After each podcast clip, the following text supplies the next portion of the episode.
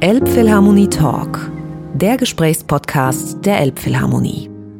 Und ich bin Tom R. Schulz und heiße Sie herzlich willkommen zu diesem Elbphilharmonie Talk. Ich hätte mir einen fröhlichen Anlass gewünscht für die Veröffentlichung dieses Gesprächs, das ich am 10. September 2021 mit Roman Bunker geführt habe. Aber der Anlass ist ein trauriger, denn Roman Bunker ist am Sonntag, den 12. Juni 2022, für mich vollkommen überraschend gestorben, im Alter von gerade mal 70 Jahren. Roman Bunker war ein Utspieler, ein Gitarrist, ein Weltmusiker, wie man ihn selten findet. Sehr bescheiden, sehr freundlich, sehr zurückhaltend und ich habe ihn kaum gekannt, muss ich sagen. Ich habe, als ich las, er spielt in der Elbphilharmonie mit dem Trio Orientation, war das damals im September letzten Jahres im Zusammenhang mit dem Harbourfront Sounds Literaturfestival. Da dachte ich, den würde ich gerne kennenlernen, mit dem würde ich mich gerne unterhalten. Und ich habe immer gehofft, dass wir ein anderes Konzert mit ihm noch erleben würden, wo es dann einen guten Grund gegeben hätte, das Gespräch zu veröffentlichen. Jetzt ist es dazu nicht mehr gekommen und das Ganze ist eine Art Epitaph, aber ich finde, Roman Bunker hat es unbedingt verdient, dass man sich seiner erinnert. Wir haben gesprochen über 50 Jahre Embryo, über seine bescheidene, aber sehr stetige und von sehr viel Respekt begleitete Musikerkarriere, die ihn aus Frankfurt kommend durch die ganze Welt geführt hat. Ich wünsche Ihnen viel Freude bei diesem Gespräch. Ich möchte mit dir gerne ein bisschen reden über die ganz alten Zeiten und vielleicht auch ein bisschen über die jüngeren Zeiten und freue mich erstmal sehr, dass du da bist und dieses kleine Gespräch noch führst mit mir. Herzlich ja, willkommen. Hallo Tom, hallo. ähm, ich habe gesagt, du hast sehr, sehr früh angefangen, ich glaube mit 20 oder 19 wahrscheinlich sogar noch bei Embryo zu spielen. Kannst du das noch genau erinnern, wann das war? Wann war das erste Mal Proben, wenn ihr überhaupt geprobt habt? Ja, ich glaube mit 19 und wir haben sehr viel geprobt. Ihr habt viel geprobt dann, ja, ja, wir haben sehr viel geprobt, vor allen Dingen ungerade Rhythmen. Das war die Spezialität von Embryo auch ein bisschen. Und wir hatten auch illustre Gastmusiker wie eben Mel Walden, der in München lebte, später Charlie Mariano. Also wir haben schon auch sehr viel geprobt. Aber es wurde immer Wert darauf gelegt, auch viel zu improvisieren. Das war natürlich schon immer Ansage. Ja, eine legendäre Geschichte, die natürlich hier speziell im Norden immer noch für Gänsehautmomente sorgt. Das war das Jahr 1970, bei dem ich gar nicht weiß, ob du da schon dabei warst. Das war dieses Konzert in Fehmarn, wo ihr auf dem gleichen Festival gespielt habt wie Jimi Hendrix, nach Jimi Hendrix und wo Jimi Hendrix ja Tage später dann irgendwie gestorben ist. Bist du da schon dabei gewesen da oder war, das ganz dabei. knapp davor noch? Das war knapp davor, da war ich nicht dabei. Das habe ich leider verpasst, da war ich noch zu klein. Das wäre ja noch, eine, noch ein Legendenetikettchen mehr, was man sich irgendwie ja. an, die, an die ewige Jacke nähen könnte. Sicher, aber wir haben, äh, was für mich Legende ist, war ein Auftritt beim NDR mit Charlie Mariano und Mel Walden von dem leider nur die Tonspuren übrig geblieben sind. Die Aufnahmen wurden nie wieder aufgefunden. Das war äh, Fernsehen mit Schnitt damals, Mel Walden, Charlie Mariano und Embryo. Ich glaube, das war aber etwas später, dann 73 oder 74, bin mir jetzt nicht In sicher. der Zeit, wo Michael Naurer Jazzredakteur war schon? Oder? Wahrscheinlich in der Zeit, aber ich Also NDR Jazz Workshop, sowas in dem Ja, ja, wir haben ja mehrere ja. Sachen gemacht. Ja, wir wollen nicht ins Lamentieren verfallen, weil natürlich, wenn man sich vor Augen hält, was da damals alles noch im Fernsehen an Jazz und improvisierter Musik und an verrücktem Zeug stattgefunden hat, wenn man das mit heute vergleicht, sind einfach Welten dazwischen. Ja, und äh, es, es, tauchen immer wieder Dinge auf. Es gibt demnächst eine CD mit Mrs. Beasley, da habe ich auch mal mitgespielt mhm. als Gitarrist. Und äh, da haben wir gespielt mit Wolfgang Dauner und Zbigniew Seifert an der Geige, der polnische Legendäre Geiger. polnischer Geiger, ja. Tolle Geiger auch.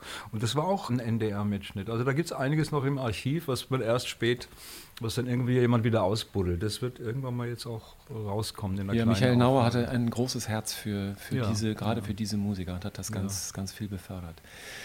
Du kommst, du lebst, glaube ich, in München oder jedenfalls im, im, süddeutschen Raum, bist aber eigentlich gebürtig aus Frankfurt, wenn ich das ja, richtig ja, genau, weiß. Genau. Was hat dich nach München gebracht? Schon die Aussicht, da ist Embryo, da geht es für mich lang oder wie kam das? Es war schon Embryo, weil ähm, ich vorher eben mit äh, verschiedenen Gruppen gespielt habe. Ich war bei Guru Guru kurz, ich war mit Xol Caravan verbandelt, wir waren in Wiesbaden, wir waren in äh, Göttingen habe ich eine Zeit lang gewohnt und München war dann schon ein Besuch bei Embryo, weil Christian mich eingeladen hatte. Wir hatten ein Konzert zusammen, Mrs. Beastie und Embryo. Damals Embryo noch mit Jimmy Jackson, eine tolle Besetzung. Und danach gab es eine Jam-Session und dann sagte Christian, so wie er das mit vielen Musikern gemacht hat, wenn du in München bist, komm vorbei. Und das habe ich mir nicht zweimal sagen lassen. Und ja. Wir sprechen hier von Christian Burchardt, Christian von Burchardt, Gründer genau. und Spiritus Rector, kann man sagen. Ja, der von, einfach von sehr Embryo. viele Musiker immer eingeladen hat und ähm, auch, ich sag mal, immer so ein bisschen so eine fahrende Musikschule hatte. Das endete zwar manchmal mit ganz vielen Musikern auf der Bühne, die sehr chaotisch durcheinander spielten, aber es war gleichzeitig so eine, sage ich mal, so eine Art Musikakademie. Also er hat sich da sehr bemüht, immer wieder Leute, Talente zu entdecken und reinzubringen. Und eben auch seine Tochter, die Embryo ja weiterführt, mit der ich auch letzte Woche in der Unterfahrt in München gespielt habe und die Vibraphon spielt, Keyboard spielt, also eine tolle Musikerin, die auch Embryo wirklich weitermacht mit einer jungen Generation Musiker, was ja auch nicht so oft vorkommt. Was ist das für ein Gefühl? Dann bist du wahrscheinlich einer der noch übrig gebliebenen alten Recken, wenn man so will. Ja, es ist ein sehr schönes Gefühl an für sich und die Kids fragen manchmal natürlich auch, ja, wie war das damals und so, weil sie haben es ja nicht erlebt. Und bei, den, bei dem letzten Konzert mit Embryo hat, ich, hat mir Maria gesagt, bei der Probe, ja, spiel doch ein bisschen psychedelischer. Und dann habe ich natürlich grinsen müssen, dachte, ja, Maria, das ist jetzt nicht deine Zeit, die psychedelische Zeit, das war unsere. Aber ja, das ist eine sehr schöne Auseinandersetzung, sehr bereichernd für beide Seiten, klar. Das Wort ist ein gutes Stichwort, das Psychedelische, weil man eigentlich fälschlicherweise, meine ich, Embryo immer gerne so als die totale Hippie-Kapelle apostrophiert hat. Das wart ihr vielleicht im Habitus, das wart ihr vielleicht im Umherfahren mit einem bemalten Bus, aber ich glaube, musikalisch war das sehr ernsthaft und war das sehr, du hast es vorhin erwähnt, ihr habt sehr viel geprobt, ihr habt da schon euch ganz schön reingekniet in das Material. Das war nicht irgendwie, wir rauchen uns jetzt zu und dann gehen wir auf die Bühne, oder? Nee, nee, ich, man darf nicht vergessen auch, dass diese ganzen deutschen Bands, ob das jetzt, ich sag mal, Guru Guru oder Can, die hatten ja immer Jazz-Schlagzeuger. Das heißt, Christian Burchert war als Jazz-Vibraphonist mit Mel Walden also er ist auch fünf Jahre älter, fünf oder sechs Jahre älter gewesen wie ich, immer schon, die kam aus einer anderen Welt. Und wir waren die jungen Rocker, sage ich mal, die dazu kamen. Und da wurde natürlich gearbeitet und da gab es schon sehr viel Struktur durch die Jazz-Erfahrung, so wie Jackie Liebezeit, Manny Neumeier, sehr viele Schlagzeuger, also auch bei Soul Caravan, die auch aus dem Jazz kamen. Das war so ein Übergang. Kann man sagen, dass das vielleicht auch ein bisschen ein Charakteristikum war für die Qualität von Krautrock letzten Endes? Also weil ich mich das immer wieder frage, wie kommt es, dass gerade in England Krautrock so einen hohen Stellenwert genießt ja. und vielleicht dämmert mir gerade, vielleicht ist das einer der Gründe, weil im Grunde war da viel modales Zeug, da war viel hypnotische Ostinato-Bewegungen und trotzdem war da vom, gerade wenn wir von Jackie Liebezeit ja. reden oder von Manny Neumeier, da war ein, eine Freiheit Impuls und eine eine, eine tranceartige Kraft, die eigentlich eher nicht zum Rest des, des eher deutschen Approaches gepasst hat. Ist das ein, also das ist meine Theorie. Ich glaube ja. schon, weil ich eben die Schlagzeuger alle kannte oder kenne. Manni ist ja noch aktiv. Und ich weiß, wo sie herkommen. Richtig Free Jazz. Man hat mit Irene Schweizer gespielt. Mit Irene also, Schweizer ja, ja. und ja. Und auch Christian. Also das, das hat natürlich dann auch die Generation verbunden. Weil das sind auch etwas ältere Musiker, darf man nicht vergessen. Auch Edgar Hoffmann, der dann Saxophon gespielt hat bei Embryo, der war ja auch selbe Generation. Dieter Servas, der bei Amondyl gespielt hat. Also das waren die ein bisschen älteren. Ich bin 51 geboren und gehörte dann zu den Jüngeren praktisch, die ja. jetzt viel elektrischer sage ich mal. Die kamen mehr mit äh, dem Gepäck Jimi Hendrix oder mit äh, elektrifizierter Musik. Und Blues, vielleicht Blues Rock Blues, England auch, hat eine große Rolle gespielt. Ja, was halt damals auch einfach anlag. Bist du in Frankfurt Downtown groß geworden oder wo kommst nee, du genau? Äh, ich, ich, bin in Frankfurt mit sieben weggezogen nach Kassel und dann nach Würzburg und hat an, an für sich meine Teenagerzeit war in, in Würzburg und aus Würzburg kommen ja viele Musiker, witzigerweise. Schlagzeuger von Tonstande Scherben, mit dem hatte ich meine erste Funky Band, Götzner, der oder? Funky Götzner. Von Spliff, Nina Hagenband, der Gitarrist, der Botsch äh, kommt ja. aus Würzburg. Münchner Freiheit, Keyboarder, kommt aus Würzburg. Also da war eine sehr kreative Szene an für sich. Und diese Barockstadt, äh, da habe ich dann meine sage ich mal, meine Pubertät, meine Jugend, die ersten Bands und bin dann aber, sobald es ging, losge, losgezogen. Und natürlich gab es damals noch nichts, was irgendwie auch nur im Ansatz einer, einer Jazzhochschule oder irgendwelchen akademischen Ausbildungswegen entsprochen hätte für diese Musik, richtig? Es gab nichts, ja. Das ist, es gab nicht mal. Also ich habe vor einer Woche auch in Würzburg gespielt nochmal und auch einen alten Musiker getroffen aus dieser ersten Stunde und habe ihm erzählt, dass es einen Proberaum gab und dann sprach sich mal rum, da steht ein Marshall-Verstärker und wir sind alle hingepilgert, um den zu sehen. Also es gab ja auch keine Instrumente wie heute. Ja. Das ist ja schon äh, immer irre, wie schwierig es war, überhaupt Seiten zu kriegen. Dünnere Seiten. Also ich erinnere mich an die Jazzgitarrenseiten oder die Technik, das Know-how. Ich glaube, die erste Jazzschule war dann in München. Ja. Das kam später und vorher musste man sich halt irgendwie alles zusammenholen und Platten hören. So wie es eigentlich im Jazz auch immer der Fall gewesen ist. Ja. Die Älteren haben es den Jüngeren gezeigt und die haben sich es abgeguckt und dann Training on the Job. Ihr habt unheimlich viel gespielt und im ja, Konzert. natürlich. Auch Sprung ins kalte Wasser und auch ein Teil natürlich einer Jugendbewegung, sage ich jetzt mal, die auch sehr stark war, diese ersten Umsonst- und Draußen-Festivals und, und das war ja dann auch ähm, die ersten unabhängigen Labels mit Tonsteine Scherben, mit. Mondio, Checkpoint Charlie, diese Schneeball Records auch.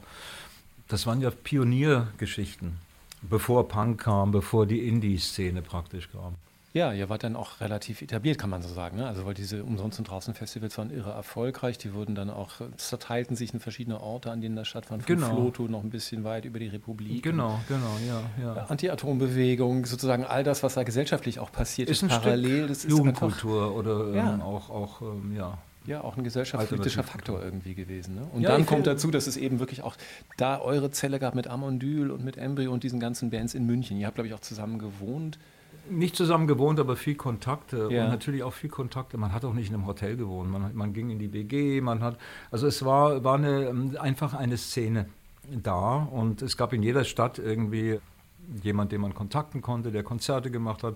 Wir sind manchmal losgefahren und hatten drei freie Tage und dann hatten wir schon drei Konzerte, weil das sich schnell rumgesprochen hat, die sind in der Gegend, machen wir schnell was und dann kamen da auch Leute. Also Wobei das natürlich noch nicht über WhatsApp oder über Handy Nein, ging, sondern nein. ihr seid dann irgendwo in der Autobahn an die Telefonzelle gegangen und habt Kumpels angerufen und gesagt, ey, wir sind auf dem Weg, habt ihr heute Abend einen Raum für uns? Oder? Und wir träumten von sowas wie einem Handy, weil wir ja unterwegs waren, stundenlang, nächtelang in, in alten Autos von Gig zu Gig gefahren und wirklich viel Auto gefahren sind. Und da haben wir natürlich geträumt, dass wir unterwegs mal auch einen Gig ausmachen können oder äh, Leute kontakten können. Also ihr hättet um ein Haar das Handy erfinden können. Naja, ich meine nicht nur wir, ich glaube viele. Aber wir haben viel Musik gehört beim Autofahren. Unter anderem auch Um Kalsum, diese langen Stücke. Und da kam man auch ein bisschen mehr in die arabische Musik rein. Das waren so wunderbare Stücke, um nochmal nachts nach München zurückzufahren von Kassel oder von irgendwo, weil wir uns das Geld fürs Hotel sparen wollten, weil nachts weniger Stau war und weil wir natürlich aufgedreht waren. Und dann hörte man so Stücke von, ja, Um Kalsum, eine Stunde arabische Musik. Großartig. Aber habt ihr dann einen Kassettenrekorder im Auto gehabt? Ja, Weil das war ja natürlich. nirgends zu empfangen, die Musik wahrscheinlich. Nee, ne? nee, wir haben immer die moderne, also immer Kassettenrekorder war damals Ja. natürlich der Hit und äh, das hatte auch mit der Erfindung der Kassette zu tun. Und diese Musik hat dich ja dann offenbar doch sehr, sehr stark ja, inspiriert, auch deinen eigenen Weg auf, auf ein anderes Instrument hin zu orientieren. Oder wie kam diese Berührung mit der Ud zustande? Ich habe gelesen, du hast einen Sass dir Ja, mal gekauft ja. in Berlin und dann, das ist ein türkisches Seiteninstrument, dann hast du gemerkt, hey, die, die Abstände der Bünde sind ja nun gar nicht die, die ich brauche. Ich brauche eigentlich was Bundloses. Ist ja auch ein Sprung ins kalte Wasser, wenn man sich mal überlegt. Als Gitarrist gehst du Ja. auf ein bundloses Instrument zu. Also ich glaube, ich habe viel experimentiert. Das heißt, ich, äh, Baglama, äh, Buzuki, Sitar, Wiener, ich habe viele Seiteninstrumente probiert und äh, hätte auch fast eine, ein iranisches Instrument gespielt, die Tar. Nur als wir da durchgefahren sind, war gerade der Schah wurde gerade rauskatapultiert und Khomeini kam, als wir mit unseren Autos durchfahren. Und wir hatten keine Zeit, in irgendwelche Musikalienläden zu gehen oder irgendwelche Musiker zu treffen. Wir sind gleich weiter nach Ihr musstet eure heile Haut retten wahrscheinlich. Bitte? Ne? Ihr musstet eure heile Haut retten. Wir sind angekommen in Teheran und das Goethe-Institut hat schon die Akten verbrannt und zerrissen und hat gesagt, hier ist das Geld, fahrt schnell weiter. Und dann sind wir an die afghanische Grenze und sobald wir in Afghanistan waren, war es unglaublich schön und wunderbar. Das war noch ein friedliches Land und sehr gastfreundlich, ja. Blutet dir wahrscheinlich auch das Herz, wenn du dir vor Augen hältst, wie es Ja, natürlich. da natürlich. dann seit ja 30 Jahren, irgendwie 40 Jahren zugeht inzwischen. Ja, und wir haben fantastische Musiker getroffen, auch in, in, in Kabul und einen tollen Kontakt, der bis heute hält, mit Hartmut Gerken. Für mich auch ein sehr wichtiger Mann, Schriftsteller, Musiker, der wiederum mit Art Ensemble of Chicago viel gemacht hat. Dadurch kam ich wieder zu Malachi Favors, mit dem, wir die, mit dem wir eine CD gemacht haben auf dem Jazzfest in Berlin. Also Hartmut Gerken war auch ein ganz wichtiger Motor. Ja, für alles Mögliche, sage ich mal. Ich, ich, er wohnt äh, am Ammersee und wir sehen uns noch, er ist noch älter, aber wir sehen uns regelmäßig, bitte. Wo ist er am Ammersee? Äh, in der Nähe von Hersching wohnt er. Ah ja. Und wir sehen uns, er ist über 80 jetzt, aber es ist ganz toll. Und äh, er ist ja auch nach, äh, er bringt den Nachlass raus von Salomon Friedländer, einem verschollenen Philosophen und also immer eine Quelle, immer eine Inspiration. Sehr schön. Trotzdem nochmal zur Ud. Du hast dich dann für dieses Instrument irgendwann entschieden. Das lernt man ja nun auch nicht irgendwie mal eben so. Wie bist du da vorgegangen? Ich hatte eine Ud und habe rumprobiert mit verschiedenen Stimmungen, ganz frech einfach, wie man das so macht. Und dann habe ich in Algeciras bei der Überfahrt nach Marokko Wir hatten damals Konzerte auch in Marokko, Radio Tanga gehört. Und da war ein Uzzolo, das mich sehr berührt hat. Und ich habe dann rausgekriegt, das ist Riyad El Sumbati. Das ist ein ägyptischer Utspieler und Sänger und Komponist gewesen. Später habe ich herausgefunden, dass er die meisten Stücke von Um Kulsum geschrieben hat. hat sich wieder so ein Kreis geschlossen. Und dann dachte ich, jetzt muss ich mal nach Kairo, weil ich möchte dieses Instrument richtig mal erforschen und auch die Musik und lernen in dem Zusammenhang. Und du hast ja dann in Kairo auch ein paar Jahre, glaube ich, gewohnt, richtig? Stimmt ich das? war immer wieder in Kairo, habe auch nicht Jahre, aber Monate und dann wieder hin und her und teilweise sehr viel dann eben auch im Studio. Als Gitarrist konnte ich dann arbeiten, konnte die Reisen finanzieren, weil ich musste das ja irgendwie finanzieren. Dadurch traf ich Mohammed Munir. Ja, den Sänger. Und lernte durch Munir wieder die nubische Musik kennen. Und das Interessante war, dass als ich dann den Nil runterfuhr praktisch und nubische Musiker traf, dass ich gemerkt habe, diese Rhythmen sind die Rhythmen meiner Jugend. Das sind die Rhythmen von Tamla Motown, von R&B, wow, das sind dieselben ja. Rhythmen. Ich, das war wie so ein Kreis. Und es hat mir überhaupt keine Probleme bereitet, mit den Jungs zu spielen. Im Gegensatz zu marokkanischen Musikern, die eine ganz andere Schule mit ihren komplexen, ja, äh, äh, ja Westafrika auch, war die Musik vom Nil, äh, ja, das waren das war Hello Mr. Postman von den Beatles oder Duva Didi Didi oder diese ganzen Songs, die man als Teenager gehört hat. Das Weil das metrisch da. viel vertrauter war. Es war absolut vertraut. Rhythmisch war es absolut vertraut. Das, daher kommt das. Das sind genau diese diese ganzen Yummy, Yummy, Yummy, wie immer die Songs hießen. Ja. Das, das war sehr schön, da ähm, anzukommen. Und dann hast du einfach dein, dein Leben da mehr oder weniger, du hast gesagt, du hast im Studio gearbeitet in Ägypten, oder waren die Studiojobs in Europa und du hast damit das finanziert? Wie? Nee, die Studios waren, wir haben auch in Europa aufgenommen, dann später, aber am, am Anfang schon mit Munir arrangiert die Musik und es gab auch wenig Gitarristen. Jetzt ist es anders. Das war auch für, für die Ägypter ein bisschen neu, dass ein Gitarrist kommt aus Europa, der da irgendwie diese Rocksachen drauf hat und, und harmonisch ein bisschen entwickelter ja. ist. Und da haben wir auch für die arabische Welt, ich glaube, die Wastel Daira, eine Produktion, das ist auch so ein Meilenstein. Das war 84, und das war eine sehr wichtige Platte, eine sehr wichtige Produktion. Interessanterweise hat, haben wir dann Konzerte in Europa, die ersten Konzerte mit Munir gehabt. Wir hatten ein Konzert in Amsterdam und nein, wir hatten ein Konzert in Los Angeles. Ich weiß nicht, wie das war und flogen dann wie wild, vollkommen übernächtigt und kamen nach zwei Nächten über Amsterdam nach Hamburg und spielten in der Fabrik. Wow, 85. Waren absolut übermüdet, keiner konnte mehr richtig stehen, aber das Konzert war großartig, so mit letzter Kraft, wie das manchmal ist. Und dann kam jemand von Lion Records und hat gesagt, lass uns eine Platte machen. das war die erste Schallplatte von Mohammed Monir, der ja inzwischen ein Weltstar in der arabischen Musik ist. Äh, Nach wie vor sich Platten durch, aufnimmt auch noch, ne? oder? Ja, ja, der macht, macht ja. immer noch, ist, ist jetzt auch so alt wie ich. Mhm. Aber das war die erste Platte und, und das war Hamburg. Das war witzigerweise in Hamburg in der Fabrik. Lustig. Aber das war nicht das erste Mal, dass du in der Fabrik gespielt hast. Nein, wir haben öfters auch mit Emily in der Fabrik gespielt. Das erste Mal wurde unser Equipment auch von Mitarbeitern der Fabrik mit einem Lastwagen an der Davidswache abgeholt, weil unser VW-Bus beschlagnahmt worden ist wegen abgefahrenen Reifen. Oh. Also wir sind von München ganz naiv in den 70er Jahren nach Hamburg gefahren mit einem bunt bemalten Hippiebus, dann gleich über die Reeperbahn Richtung Altona irgendwo. War eine richtige Polizei, Richtung. Ja, und Polizeikontrolle und Langhaige und ja, das Auto kontrolliert. Irgendwas haben sie halt gefunden und naja, das war so die erste Erfahrung in Hamburg. Aber das war Anfang der 70er? Oder? Das war wahrscheinlich 73 so, ja, 73, 74 nehme ich an. Und dann habt ihr immer wieder in der Fabrik wahrscheinlich gespielt. Das war der Ort, schätze ich mal. Ja, Fabrik und dann auch Kontakte mit Musikern hier und ja. äh, mit die, die ähm, äh, wie hieß sie, Release Music Orchestra, ja. Äh, die Leute, die dann später auch diese Softwareprogramme gemacht haben, Logic und mit denen man dann auch arbeitet. Carsten Bohn, Bandstand. Bandstand habe ich auch bei zwei Platten, glaube ich, kurz mitgespielt. Coole, coole Band gewesen. Peter Wollbrand auch. Und ja, einige Musiker. Also die Kran-Abteilung dann wieder mehr, ne? Peter Wollbrand war bei Kran. Peter war von Kran, ja, ja. ja. Und ja. das war eben so die, die, ja, er hat halt auch immer Musiker gesucht. Was, glaube ich, auch noch ganz wesentlich zu erwähnen sich gehört, ist, dass du, glaube ich, derjenige warst, der Trilog Gurtu nach Europa geholt hat. Ja. Aber der ging inzwischen ein Weltstar ist. Der wohnt, glaube ich, nach wie vor irgendwo in Henstedt-Ulzburg, irgendwo vor den Toren das der Stadt weiß Hamburg. ich jetzt gar nicht, weil ich habe ihn jetzt wirklich länger nicht gesehen, muss ich ehrlich ich meine, sagen. Er ist immer noch da. Ja, ja. Ähm, und ich hoffe auch, ich sehe ihn nochmal. lange nicht gesehen. Das war aber auch eine, ein Kontakt von Charlie Mariano. Mhm. Es war ein Kontakt von Charlie Mariano, der in Indien ja Nagaswaram studiert hat. Und dieses Blasinstrument, das er ja auch bei allen Bands genau, eingesetzt hat. Ne? Genau. Ja, und der hatte mir den Tipp gegeben, wenn du in Indien bist, dann äh, schau mal den Trilog an. Und ich hatte das Glück, dann eben ihn und seine Mutter war eine bekannte Sängerin auch. Ja, Shobha ne? Und das war 76, genau. Und dann hast du ihn einfach eingeladen und gesagt, ich habe hier Gigs in Europa, komm doch mal? Oder wie ging hm, das? Er war schon mal in Europa, ist dann wieder zurück nach Indien, aber wir, wir haben ihn dann praktisch zu Embryo geholt und haben dann ja auch äh, mehrere Male, also längere Zeit mit ihm gespielt, aber wir haben nicht viel aufgenommen mit ihm. Ich glaube, es gibt nur ein Stück auf einer Embryo-Platte. Man mhm. hat damals auch nicht so viel Mitschnitte gemacht. Ja.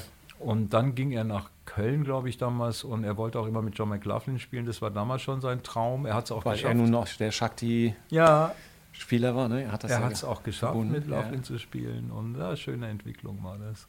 Ja, jetzt spielt er mit Gabarek schon sehr lange. Ja, ja. Ah, ich habe mit Gabarek hier einmal gespielt. Das war, glaube ich, 2017, 2018 ich auf glaub, dem Ape Jazz oder so. Ich glaube, er hat wirklich seinen Traum erfüllt, mit allen diesen großen Jazzmusikern zu spielen. Also das war wirklich sein Traum. Und Embryo war nur eine Sprosse in dieser Leiter, sage ich mal. Ein auch. kleiner Durchgang, ja, ein, ja. Ein, ein Weg dorthin.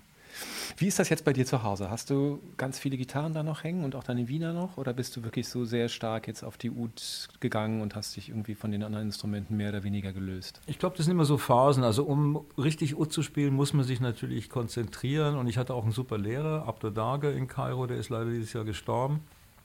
Allerdings auch relativ alt geworden und das war, für, war auch sehr wichtig. Mit Abdo sehr viel Zeit verbracht, auch Konzerte gemacht mit ihm in Deutschland.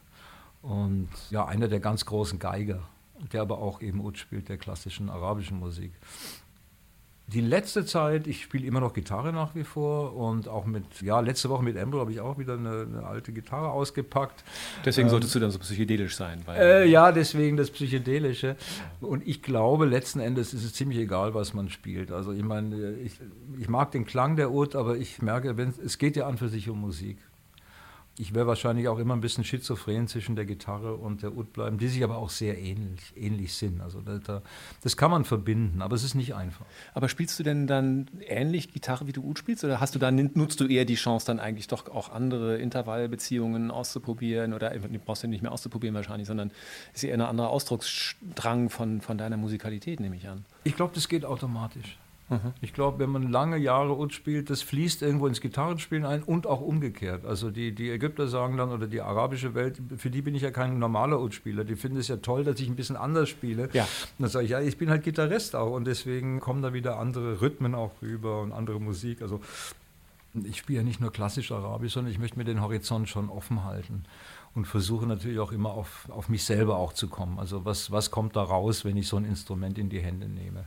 Spielst du denn mit so einem Gänsekiel, die Ud, so ganz klassisch? Ich spiele mit einem Wasserbüffelhorn, weil in hm. Ägypten macht man das mit Wasserbüffel, weil mit den, mit den Gänsen macht man nicht, man macht nur Adlerfedern und die Adler sind selten geworden. Ja, das glaube ich. Das hat Rabbi Abu Khalil, der hat Adlerfedern. Ich habe es auch mal probiert, geht auch, aber ich habe also noch so einen Vorrat, den ich wahrscheinlich nicht aufbrauchen werde, weil die sind sehr stabil, das hält sehr lang. Das ist ja schön. Ja. Seid ihr im Kontakt, Rabi und du? Rabi habe ich, der hat in München gelebt und ja, wir haben uns sehr viel getroffen, sehr viel Musik gehört, vor allen Dingen ausgetauscht, weil wir beide auf der Suche waren nach tollen alten Aufnahmen von Utmeistern und Fusion natürlich.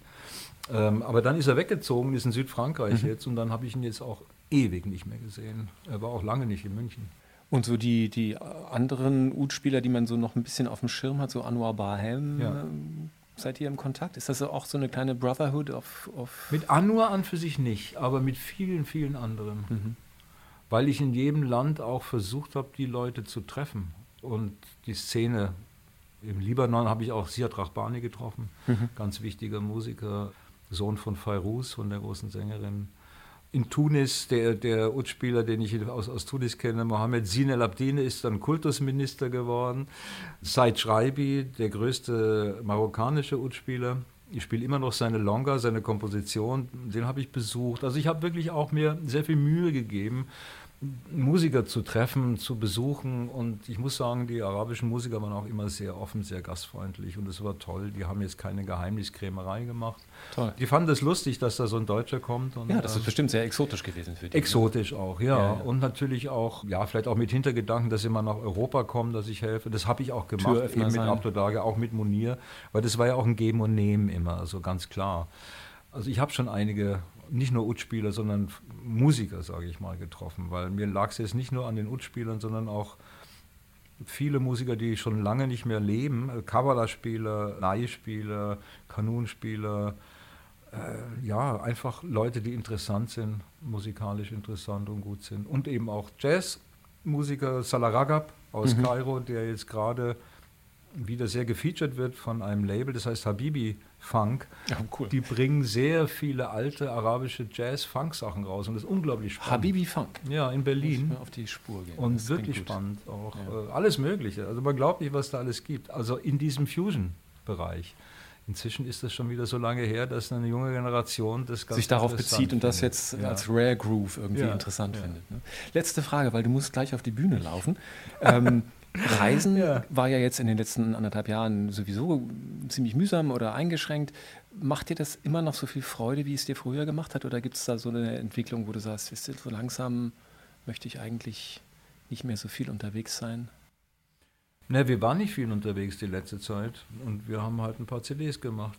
Es, es gibt eine CD Orientation, die haben wir in dem Corona-Jahr gemacht mit einem marokkanischen Sänger, Jizzle, auch eine Produktion. Mit einem ich meine jetzt nicht nur Orientation, sondern auch deine anderen Aktivitäten. Ja, ja, da, ich meine, da, da ja. gab es auch andere Aktivitäten. Wir haben aufgenommen, wir haben, also es gibt insgesamt drei CDs, glaube ich. Und ja, jetzt ist man froh, dass man wieder ein bisschen unterwegs ist. Mhm. Wobei ich natürlich sagen muss, dass es in meinem Alter jetzt nicht ganz so schlimm ist, wenn man mal ausgebremst wird. Mir taten dann eher die jungen Musiker leid. Zum Beispiel Embryo, die gerade einen neuen Bus gekauft hatten, Geld investiert, die ganze Tour stand schon und dann Schluss. Ich glaube, das ist viel härter. Für mich war das ein bisschen Pause, man dachte mal über Dinge nach und, und ähm, ja, hat es einfach genommen, wie es kommt. Ich finde aber schön, dass es jetzt wieder Möglichkeiten gibt, wieder ein bisschen was zu machen. Das finde ich auch ganz toll und auch toll, dass du hier bist das erste Mal in der Elbphilharmonie. Vielen ja, herzlichen Dank. Klar, sehr, sehr für mich auch ein besonderer Moment und ein unglaublicher Blick mit Sonnenuntergang jetzt. Absolut, Hamburg zeigt sich von seiner schönen Seite. Ja. Vielen Dank, Roman. Gerne. Alles Gute. Gerne.